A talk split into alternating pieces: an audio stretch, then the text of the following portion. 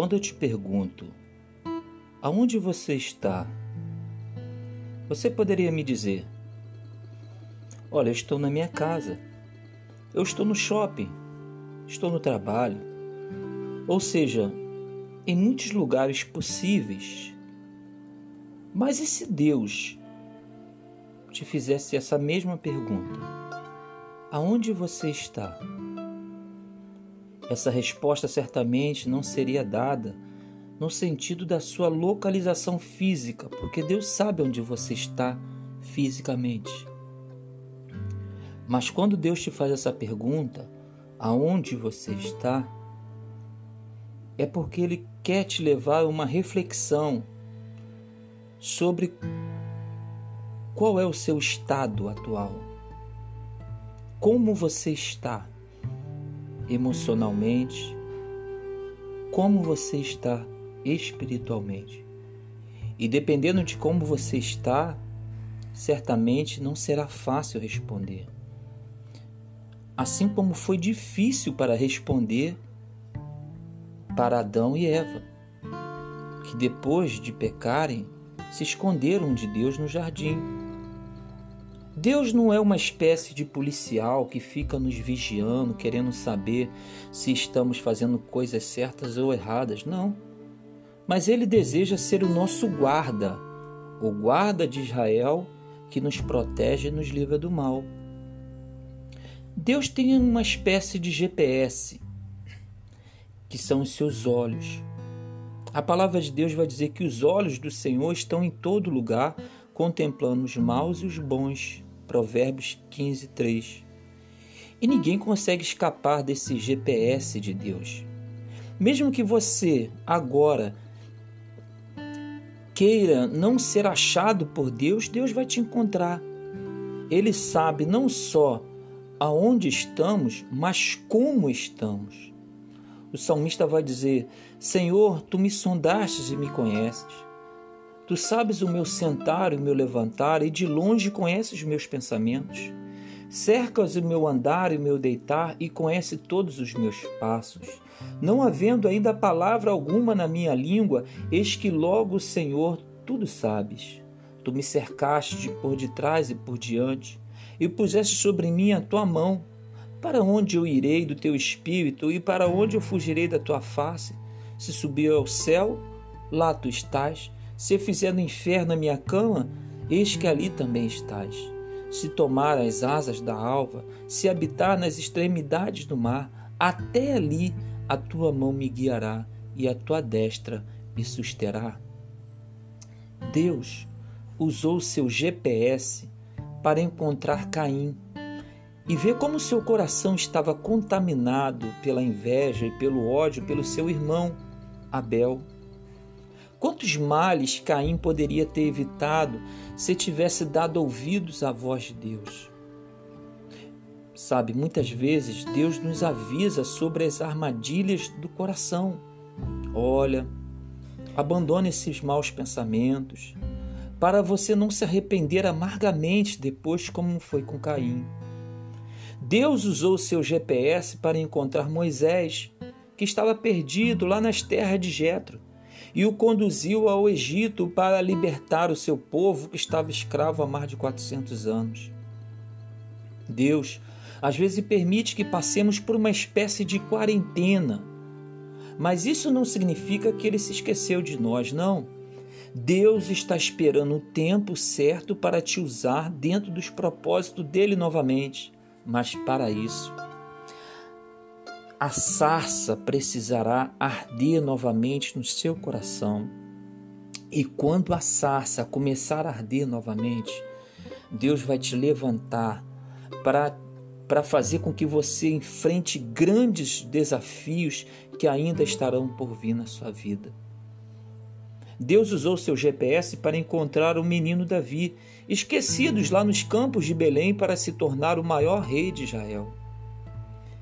Mesmo que muitos não te enxerguem, te despreze, não te valorize, saiba que você não passa despercebido aos olhos de Deus, porque o homem vê a aparência, mas Deus vê o coração.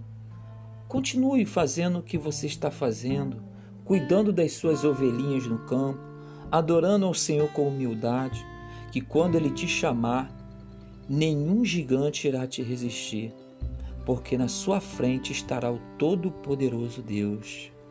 Deus usou seu GPS para encontrar o profeta Elias, que estava na caverna com medo, para lhe encorajar a enfrentar os reis ímpios Acabe e Jezabel. Não pense que você está sozinho nessa guerra espiritual. Deus sempre reserva homens e mulheres intercessores, tementes a Deus, que não se curvaram ao sistema, ao mundo, para clamar junto contigo. Deus usou seu GPS para encontrar João Batista, para que João Batista pudesse ser a voz que clama no deserto. Deus talvez te deu um ministério e uma vocação para que você trate de gente no deserto. Só quem está com sede é que sabe realmente o valor da água. E Deus vai te usar para te levar aos sedentos, não de água, mas da presença de Deus, da água da vida que vai jorrar da sua boca. Deus usou e usa o GPS usou o GPS para encontrar a menina Maria e dizer para ela que ela seria a mãe do Salvador do mundo. Talvez Deus tenha gestado um sonho e colocou dentro de você, no seu coração. E está chegando a hora desse sonho nascer. E como toda gestação tem o tempo certo para acontecer, assim também são os sonhos de Deus. Aguente firme que os sonhos de Deus estão prestes a nascer na sua vida. Deus usou o seu GPS para encontrar 12 homens totalmente diferentes que impactariam o mundo, que foram seus discípulos. Certamente, certamente temos os nossos discípulos. Temos pessoas que dependem de nós, pessoas até que nos admiram, que nos ouvem, que pode ser seus filhos, seus amigos, seus irmãos. Então, esse grupo de pessoas tão diferente precisa ser apacentada por você. Por que você parou de interceder por elas? Por que você parou de visitá-las? Ame-as como Cristo amou os seus discípulos ao ponto de dar a vida por eles. Eles podem ser diferentes uns dos outros, mas não seja você indiferente com eles. Ame-os igualmente. Deus usou o seu GPS para encontrar aqueles dois discípulos tristes e sem esperança que estavam no caminho de Emaús. Deus está dizendo que quer te pegar pela mão e te conduzir novamente para o centro da vontade dele. O sonho não acabou, ele é a sua esperança. Deus usou seu GPS para encontrar Saulo no caminho de Damasco e transformá-lo no maior evangelista da história do cristianismo. Às vezes, precisamos tomar alguns tombos na vida para sermos mais humildes e deixarmos posições de orgulho para que possamos crescer na graça do Senhor Jesus. Precisamos dobrar o nosso eu e submeter a Cristo para que sejamos vaso de honra para o nosso Deus. Deus precisa amassar o vaso para fazê-lo novamente. Vaso rachado não serve para Deus. Deus quer consertar o vaso Precisamos pedir a Deus todos os dias que Ele nos molde segundo a imagem do Seu Filho Jesus.